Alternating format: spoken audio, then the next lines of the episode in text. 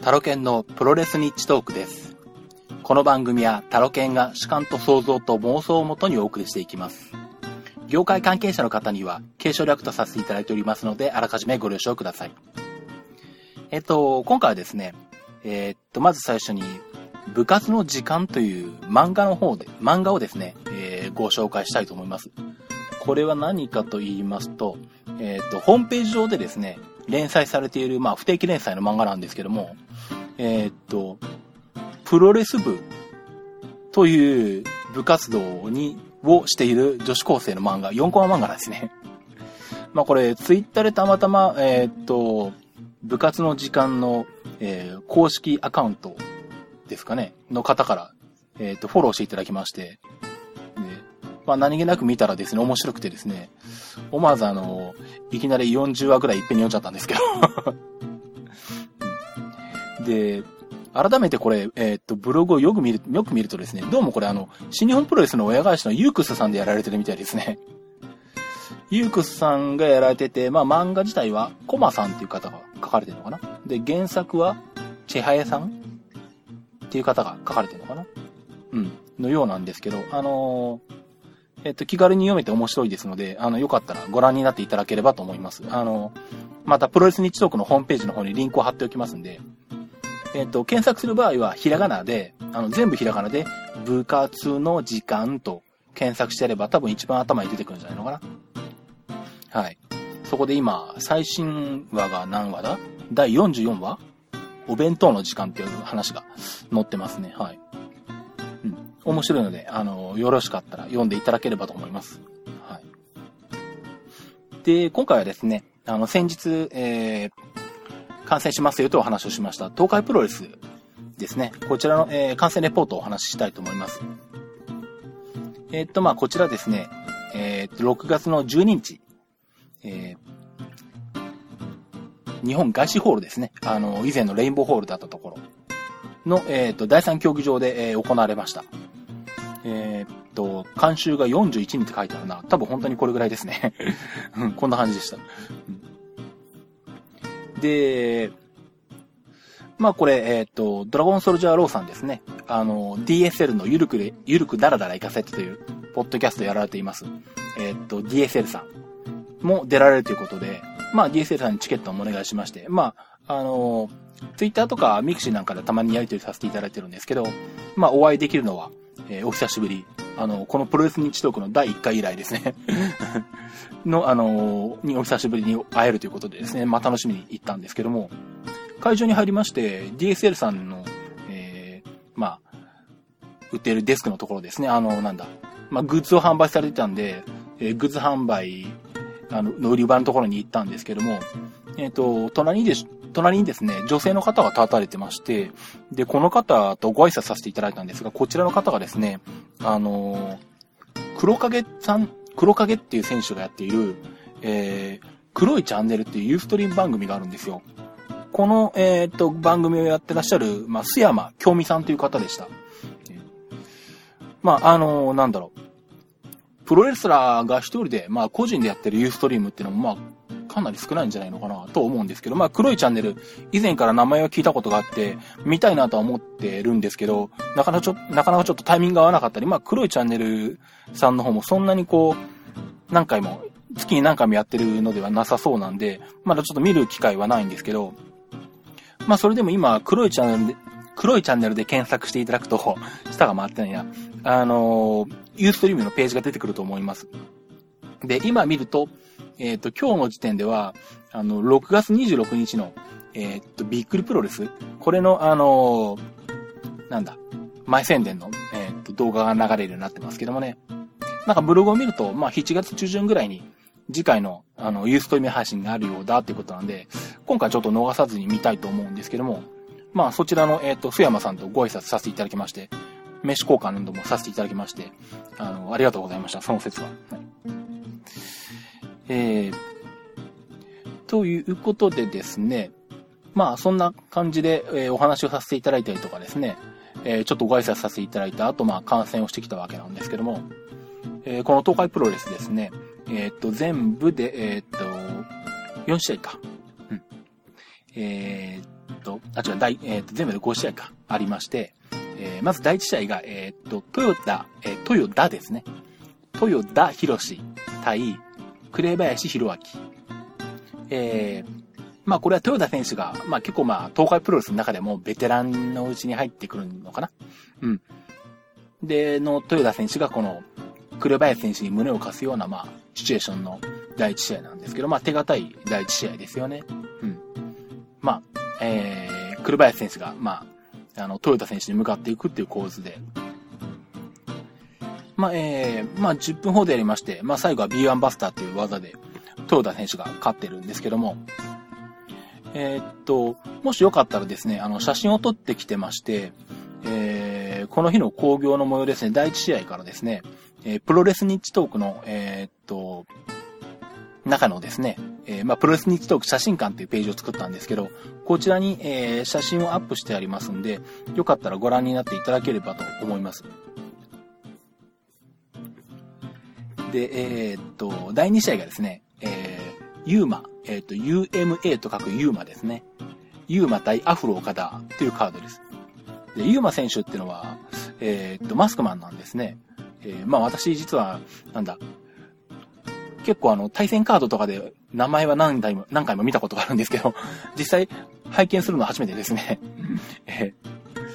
ー、あの、なんだ、ユーマっていう名前から想像してたのとちょっと違った、あの、割と普通にかっこいいマスクマンの方でしたね。で、対戦するアフロ、アフロ岡田。まあ、あの、名前の通りアフロヘアでですね、非常にわかりやすいキャラなんですけども。で、まあ、なんでしょう。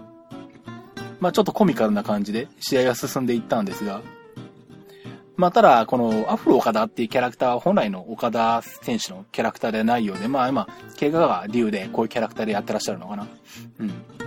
まあ、あのー、最終的には両者反則って形で決着つかなかったんですけども、まあ、ユーマ選手がですね、あの、本来のお前と、あのー、に戻って、あのー、怪我を治してちゃんとやってこいよっていうマイクアピールを最後にされてましたんで、まあ、あの、本来のね、姿の岡田選手も見たいと思いますし、でも、このアフロ岡田も結構わかりやすくて面白かったんで、何気に楽しめたんですけど、はい。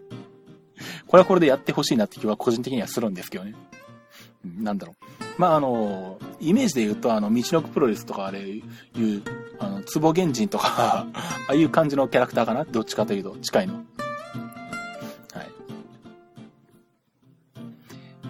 で、その後、第3試合で DSL さんが出てくる試合があってですね、えー、ザ・忍者、田中安全プロレス田中守対中瀬博之、えー、ドラゴンソルジャーローというタッグマッチです。えー、どうでもいいんですけど、田中安全プロレス田中守ってのはこれ全部でリングネームなんですかねえらい長いんですけど。まあ、えー、田中守選手が出てるんで、まあ大体あの、大方の予想通りみたいな試合ですねあのー、まあなんだ。いつにもなくですね、いつにもなくてもないのか。えー、っと、まあ、以前私が見た時よりもかなり派手になってましてですね、あのー、かなりこう、金ピカな感じの、えー、っと、筒状のものを体中に、体中につけてまして、マスクもあの、なんか、ラメいっぱいの色でですね、えっ、ー、と、かなり見た目、見た目の感じ派手なんですけど、えー、結構簡単に壊れるコス、壊れるコスチュームでしたね。まあでも、あのー、まあいつも通りのあの、田中安全プロレスのキャラクターなんですけど、まあでも、チョップ合戦とか結構なんだ、全力で DSL さん相手にとか向かっていったりとかですね。うん。まあ、あの、まあ、そういう、えー、全力を込めて、えー、やってるところもあれば、お笑いの要素もあり、なんだっけ、面白かったのは、あの、なんだ、田中安全プロレス田中守選手がですね、あの、場外に逃げてきてですね、あの、突然観客に向かって言ったんですけど、あの、どなたかが、えー、狂気を持ってらっしゃる方はおりませんか？って言ってですね。観客に狂気を求めるなと思ったんですけど、またなぜか持ってる人がいてですね、なんでいるんだって話なんですけど、なんかピコピコハンマーとかですね、ムチとか出てきまして それを持って DSL 選手に反撃してですね、こう、ムチを振り下ろすとかですね そんなやりとりもあったんですがまあ結構あの、こういうのは嫌いじゃないんで結構好きだったんで。面白かったんですけどねはい。で、えーまあ、試合結果としては、えっ、ー、と、DSL 選手の、えー、N リン落としでですね、13分ほどで、えー、田中守選手から、えー、ピンフォロー取ってますね。で、これで休憩が入った後、セミがあって、えー、セミファイナルが、えー、創立20周年イヤースペシャルマッチと題しまして、脇街道高一ホワイトシャドウ対シャドウ1号2号というタッグマッチです。まあ、シャドウ1号2号マスクマンで、黒ずくめで、えー、まあ本当に悪役だよね。って見るからに悪役って感じなんですけど、なんでまあ、あの、なんだ、えー、っと、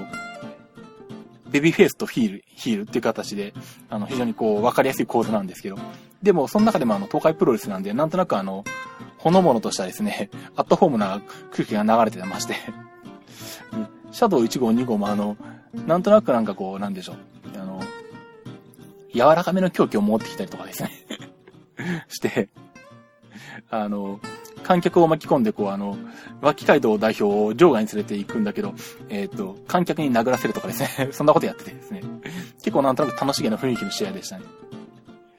で、一番印象に残ったのがですね、あまあ、あの、脇街道光一選手ですね、脇街道代表の試合を一回でも見たことがある方だとわかると思うんですけど、えっ、ー、と、なんだろう、多分あれは、モチーフがジャイアント馬場選手なんでしょうね。とにかく超スローモーな動きなんですがその中でもですね、印象に残ったのが、えー、超対空逆さ抑え込み。まあ、逆さ抑え込みなんで対空してないんですけどとにかくあの、なんだ、えっ、と、技に入ってから逆さ抑え込みで抑え込むまで、なんだ、30秒ぐらいあるんじゃないかっていうぐらい、まあ本当はそんな長くはないと思うんですけどそのイメージの超ゆっくりした世界一時間のかかる世界抑え込みっていうのはですね 見てですね、これちょっと面白いなと思ったんですけどね。で、まあ試合結果はですね、えー、脇海道代表がですね、えー、っと、必殺の卍固めでですね、えー、シャドウ1号から、えー、ピンフォール、ギブアップを取ってます。はい。で、この後メインイベントですね、JWA 東海選手権試合ということで、王者、野崎王が対、えー、正木選手。えー、野崎選手ですね、野崎王が選手。改名する前は野崎道徳って名前だったかな、確か。で、これもあの、なんだ、東海プロレスの試合結果結果として、あの、名前を見ることすごいあったんですけど、あの、実際見るのは初めてなんですね、今回。で、もうちょっとなんだろう、イメージ的には、あの、違ったイメージ持ってたんですけど、野崎洋賀選手実物見たらですね、なんか結構、あのー、かっこいいんですよ。イメージが、イメージと違っててかっこいいってもなんか失礼なのかよくわかんないけど、まあいいや。あのー、なんだろうな。昔のあの、ザ・コブラのマスクを脱いだ直後のジョージ・タカノみたいな、あの、ちょっと一種、日本人よりもどっちかっていうと外人っぽいようなスラッとした、あの、体型っていうのかな？足が長くて足首細くてみたいな。うん。で、えー、っと、まあ、身長はそんなにまあ、高いというわけではないと思うんですけど、なんかスラッとした体型で、あの、なかなかかっこいいんですよ。で、まあ結構なんだろう、他団体とか色々と出てくれると、あの、人気出るんじゃないかなと思ってた、思ってるんですが。で、対する正木選手ですね。えー、まあ以前、えー、っと、ガンゴプロレスで見たことがある選手で、えー、まあその当時からいい選手だなと思ってまして、えー、今回は、えー、DSL 選手からの資格として、えー、野崎チャンピオン、えー、野崎洋が選手にですね、えー、挑戦するっていう形になってますね。で、まあ、そうですね、うーん、なんだろうな。まあ、これだけのキャリアで、しかもチャンピオンにこういう言い方をするの失礼な気もするんですけど、やっぱり野崎選手、うまいですね。まあ、チャンピオンなんで当たり前な、例えば当たり前なんですけど、で、やっぱ試合運び見てても結構余裕があるかなという感じで、まあ、まさき選手もまだこれからね、あの、試合数重ねていって、で、いろいろとですね、経験していけば、多分、あの、いいライバルになるんじゃないかなと思うんですが、まあ、あの、まさき選手、気迫とかかなり感じられて、えー、向かっていく精神いいので、まあ、最後、えー、まあ、野崎選手には、まあ、負けてしまったんですけれども、あのー、最後も絶対このベルトは取るから、それまでベルトを、ま、持ってろよと、まあ、野崎選手と、えー、向き合ってですね、えー、なんだろう。これからまだまだ食らいついていくっていう気迫をですね、見せてましたね。まあ、ちなみに試合結果の方、えー、っと、公式結果では、えー、っと、18分45秒、飛竜原爆固め。えー、まあ、野崎選手、時のドラゴンスープレックスですね。まあ、これで、えー、っと、15回目の防衛ということになっています。ということで、えー、まあ、東海プロレスは、えー、以上なんですけれども、まあ、今回からですね、えー、まあ、感染した時に撮影した写真をですね、早めにどんどん、えー、プロレス日トークの、えー、ホームページで公開していくことにしました。さっきもちょっとお話ししましたけど、プロレス日トーク写真館という名前で、えー、写真のページを作ってありますんで、あの、そちらから、えー、画像ですね、ご覧になっていただくことが可能です。まあ実は今までの感染でも写真をずっと撮ってて、来てたんですけれども、なかなかあの、なんだろう、細かい編集とかですね、アップ作業とかが、あの、できなくてですね、かなりストックしたままで公開しないんですね。まあできたら時間を見つけて、その辺もどんどん公開していきたいなと思うんですが、まあとりあえずはあの、これからは、え、毎回、えー、早めにアップして、えー、見せられる状態にしていきたいと思います。で、選手の方とかですね、あの、関係者の方とかは、あの、もうご自由に、あの、使っていただいて構いませんので、二次、二次使用等ですね、あの、全く、えー、特にご連絡いただく必要もなく、え、使っていただいて構いません。まあ、編集等していただいても構いません。まあ、あの、なんだ、え、っと、まあ、撮影者が、あの、なんだ、え、っと、撮影者名をなんだ？変える？なん、なんちゅうんだ？よあの、著作権放棄してるわけではないんで、えー、っと、えー、まあ、私以外の、えー、っと、名前を撮影者として書いていただくのは、まあちょっと困りますけど、あの別に、えー、別に撮影者誰とクレジット書く必要もないですし、あのまあ、基本なんだ、著作隣接権部分って言えばいいのか？うん。あの、どういう風に扱っていただいても構いません。まあ、もともと、あれですね、肖像権は、あの、選手ご本人にあるわけですしね。まあでもあるか、公人だからどうなんだ？まあその辺よくわかんないんですけど。まあいいや。はい。で、えー、っとですね。あと感染予定として、えー、まあ、以前からお話ししているように、えー、6月30日に、えー、後楽園ホールであります、ディック統合のこ、えー、ディック統合選手の国内引退工業ですね。生き玉、これはまあ感染するんですけど、えー、さらに追加で、えー、感染予定が出ましたんで、お知らせしておきます。えー、こちらがですね、一つは、えー、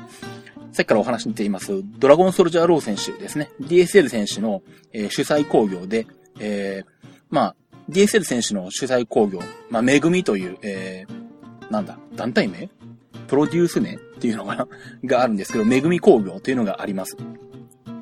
これが7月3日にありまして、めぐみプレは、えっ、ー、と、めぐみプレ旗揚げ工業か。あ、だからそうか。これから団体を旗揚げするからそのプレ工業なのかな ですね。はい。えー、7月3日、えー、場所は、えー、っと、ケロベロス、ん？ケルベロス道場ですね。えー、っと、東武伊勢崎線の大袋駅のすぐそばです。えー、12時半会場、13時開始。チケットは全席自由で、前売り1000円、当日は1500円となっています。で、えー、もう対戦カード、全対戦カードが決まってまして、